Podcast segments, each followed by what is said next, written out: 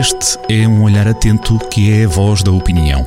Olho de Gato, a crónica de Joaquim Alexandre Rodrigues.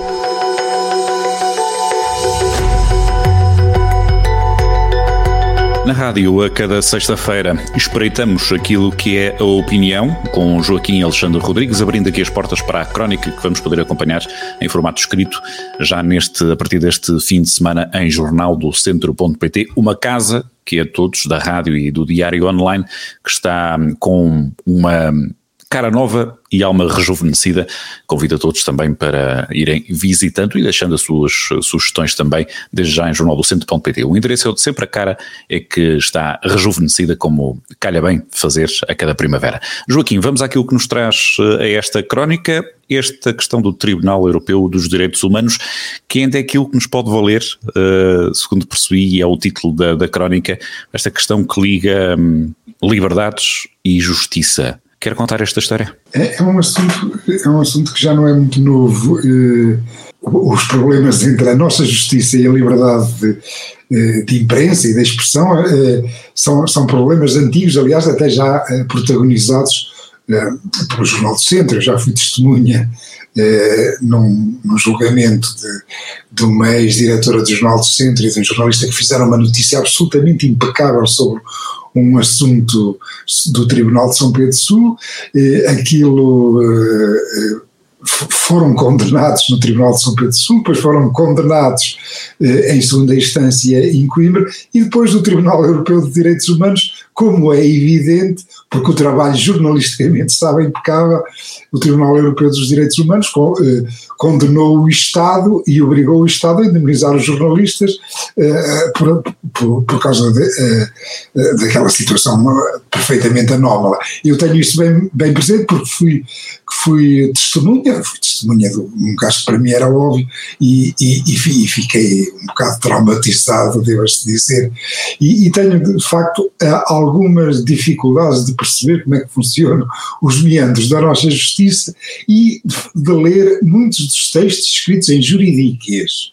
Não será o único, digo eu. É, é, é muito cerrado, é, é, é, mesmo muito complicado. Neste caso, vou tentar explicar aos ouvintes, são situações que foram conhecidas já em 2021, mas referem-se a, a atos processuais que foram acontecendo em, entre 2018 e 2020, portanto razoavelmente recentes em matéria da nossa justiça, não é? Sabes que a nossa justiça é extremamente lenta, neste caso é o, foi o fugas de informação ao caso Beto Peira que teve a ver com o Benfica, pronto, no caso aí, se saíram notícias nos jornais e o Andréa Marques, procuradora do Departamento de Investigação e Ação Penal de Lisboa, com os respaldo eh, da sua diretora, da diretora do Diabo, Fernanda Pego, mandaram fazer recolha eh, de, do histórico da troca de, de SMS de duas jornalistas, Silvia Caneco da Visão e Isabel Horta, eh, eh, na altura jornalistas da SIC, mandaram vigiar dois jornalistas, Henrique Machado, jornalista que agora é da TV, da TV que na altura era do Correio da Manhã, e Carlos Rodrigues Lima, da Sábado. Este último até viu as suas contas bancárias trespassadas o, sigilo, o seu sigilo bancário violado, e todos estes atos processuais foram feitos sem autorização de nenhum juiz. Portanto, foi um ato voluntarista eh, da procuradora eh, Andrea Marques, com o respaldo da sua diretora.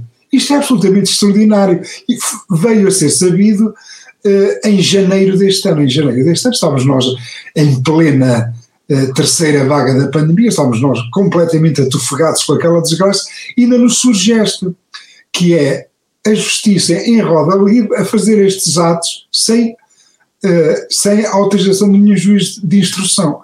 Isto, estes atos, uh, portanto, são um míssil virado uh, a, a acertar em cheio na relação de confiança entre jornalistas e as suas fontes, e danam severamente o, o direito a, a, informar e a ser informado. Isto é, é, é, um dos esteios do nosso Estado de Direito. Claro. Ficou, ficou, ficou Claro, parece não ser assim tão claro, pelo menos para todos, não é?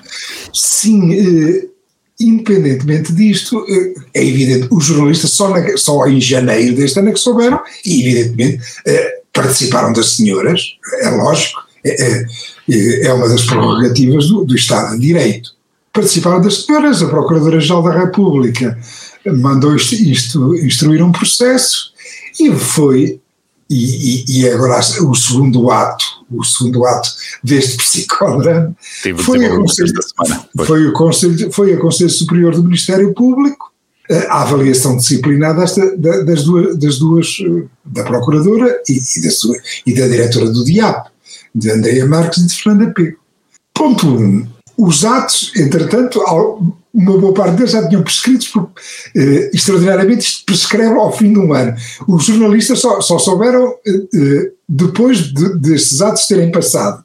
Portanto, só souberam agora. Uhum. Apresentaram queixa, mas entretanto os atos, pelos modos, eh, os atos das senhoras, já, alguns deles, alguns deles, pelo se perceberá, alguns deles terão eventualmente prescrito, o que é uma coisa extraordinária, mas independentemente, independentemente disso, 15 dos 18 membros do Conselho Superior do Ministério Público, que é o órgão superior que, que procede ao autogoverno do Ministério Público e que trata dos problemas disciplinares, 15 dos 18 membros votaram a favor da ilibação da senhora, das senhoras.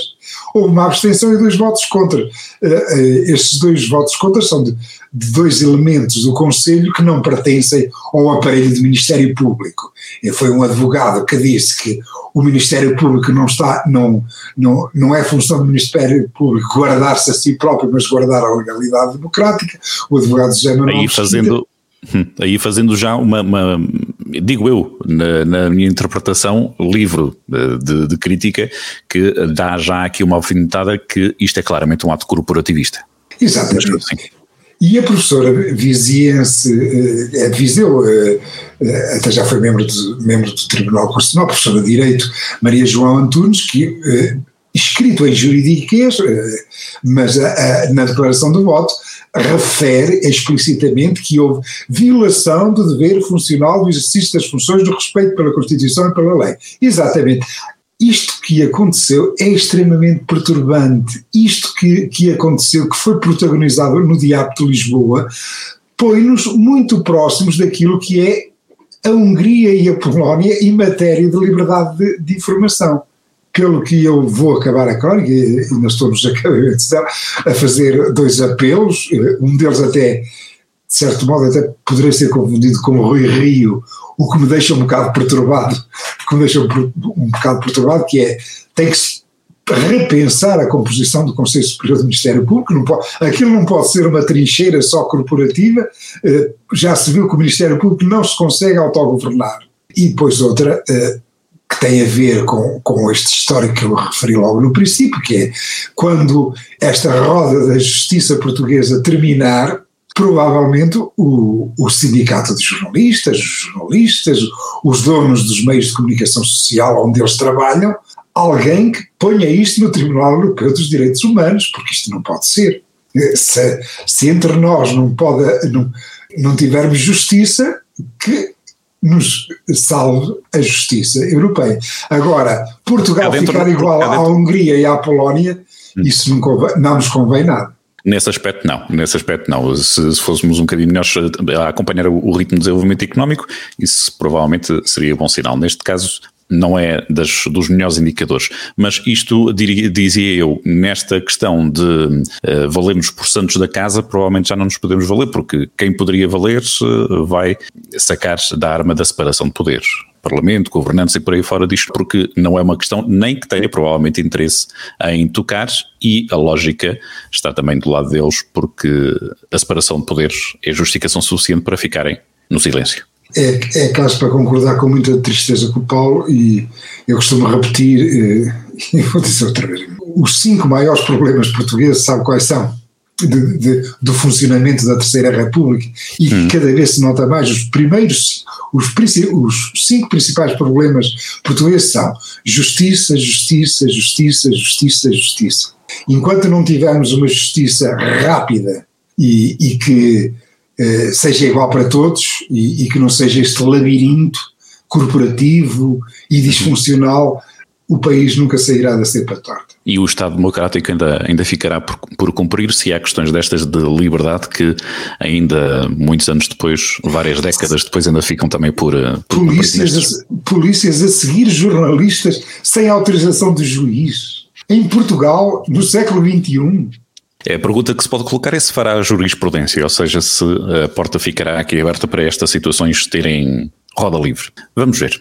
E vamos também acompanhar a leitura em pormenores, que há aqui detalhes que o Joaquim Alexandre Rodrigues deixa sempre bem para a leitura, que serve para acompanhar mais eh, em pormenor este contexto de história, quer para fazer eh, o contexto puxando a fita atrás destas, destas histórias, que é para perceber um ou outro pormenor daquilo que esperemos nós que pelo menos neste, nestes eh, moldes não se, não se repita e que isto tenha um, um final, digamos assim, feliz para aquilo que, que são os valores que, acredito eu, uh, grande parte de nós uh, defende, entre eles a, a liberdade.